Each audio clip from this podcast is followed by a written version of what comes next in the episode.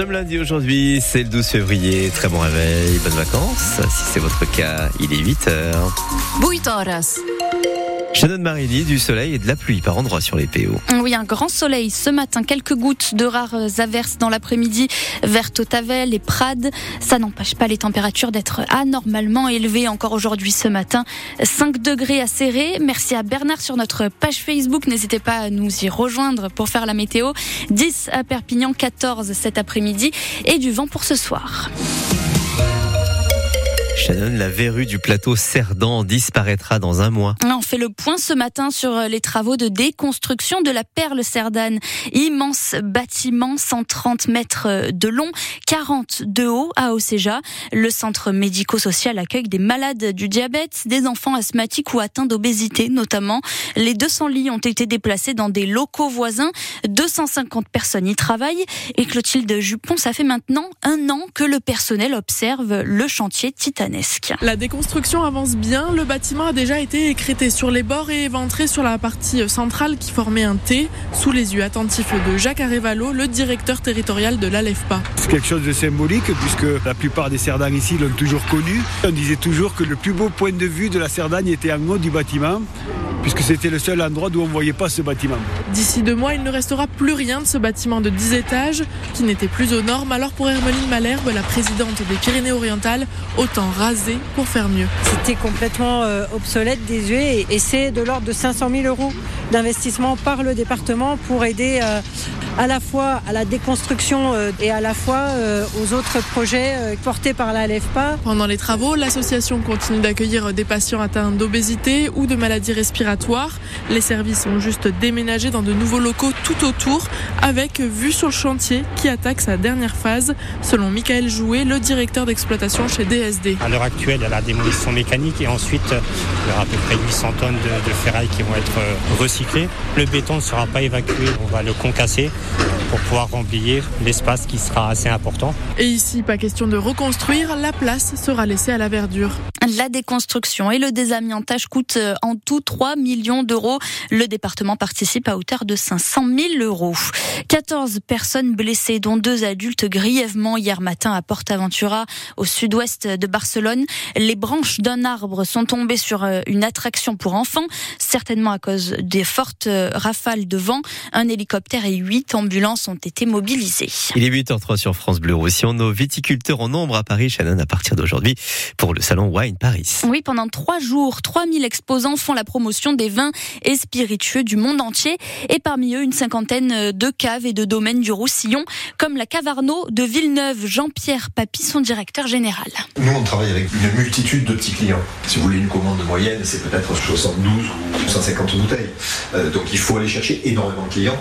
Mais on n'a pas cette problématique de dire, tiens, je vais démarcher un grand compte et qui va m'acheter 15 000 bouteilles du même produit. Ça, ça serait compliqué. Ça, je ne peux pas le faire.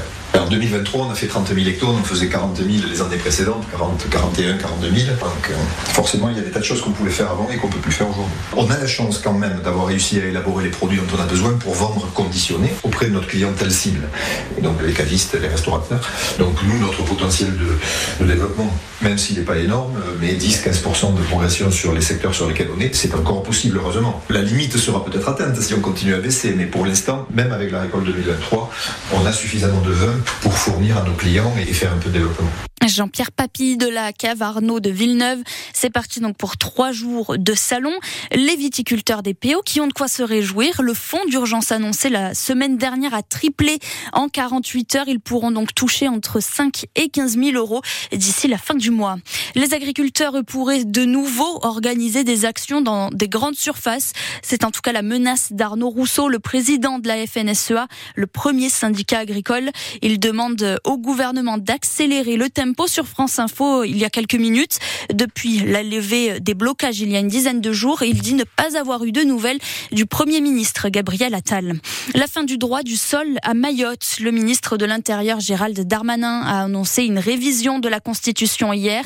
Il ne sera donc plus possible d'être français en naissant sur l'île de parents étrangers. Depuis trois semaines, le collectif Force Vive de Mayotte bloque l'île pour protester contre l'insécurité et la crise migratoire. Shannon, les chercheurs de l'Observatoire océanologique, océanique, on peut dire les deux, je crois, de ça oui, ça m'arrange. ont découvert une nouvelle espèce de crustacé. Une micro-crevette de moins d'un centimètre. Elle vit à 600 mètres de profondeur au large du littoral catalan. Son nom, Leviapsud tetis, traduction déesse marine du fond des océans. Elle a été euh, étudiée en collaboration avec un scientifique de l'université de Bordeaux, euh, Benoît Gouilleux. Ça n'est pas du tout la forme générale d'une crevette. Ce petit crustacé, donc euh, déjà qui n'est pas très grand, parce qu'en fait il fait à peu près 8 à 9 mm de long. C'est un petit crustacé qui est assez fusiforme, un petit peu rond et qui a de nombreuses paires de pattes. Donc il a à peu près 7 paires de pattes, plus d'autres appendices accessoires. On connaît la, couleur de ce crustacé? Donc actuellement non, on ne connaît pas sa couleur par rapport au fait que une fois que le prélèvement est réalisé, il est directement conditionné dans du formol. Et en fait, le conditionnement comme ça fait perdre euh, la coloration des organismes. C'est une satisfaction, on imagine, de, de découvrir une nouvelle espèce? C'est très satisfaisant. On laisse notre marque du travail à la postérité. On sait que ben, dans 10 ans, 50 ans, 100 ans, on aura laissé une petite marque. Et pour voir cette micro-crevette, rendez-vous sur notre site France Bleu Roussillon. Retour sur la terre ferme et sur les skis, c'est bien elle la reine. Trois médailles d'or en trois courses pour Julia Simon au mondiaux de biathlon.